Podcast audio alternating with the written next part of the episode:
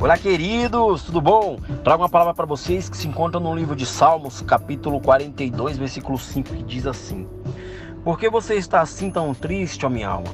Por que está assim tão perturbada dentro de mim? Ponha a sua esperança em Deus.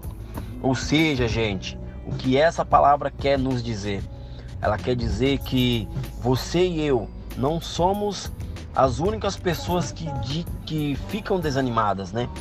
Na Bíblia, tem várias pessoas que também se sentiram assim, se sentiram desanimadas, se sentiram com um desânimo enorme.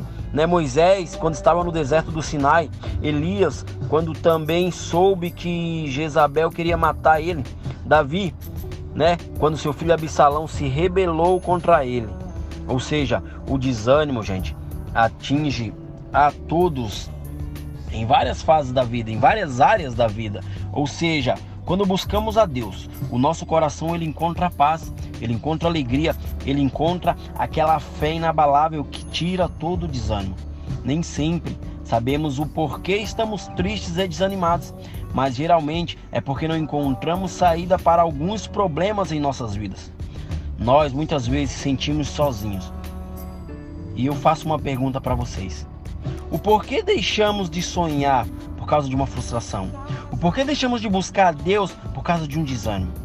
Ou seja, eu não sei qual motivo você está passando, eu não sei o porquê você está assim, se você está desanimado ou não.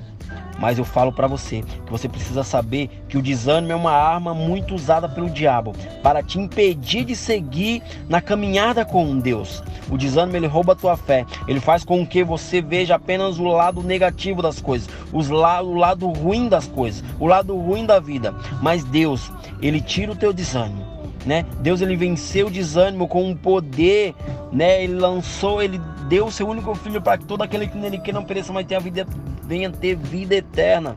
Ou seja, quando você estiver orando, clame ao Senhor, cante louvores, né? Porque o Espírito Santo ele vai te encher de esperança, ele vai te encorajar a prosseguir, né?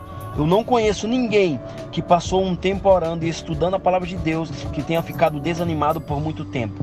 Ou seja, quando oramos, quando oramos a Deus, sabemos que Deus ele vai nos restaurar. Amém?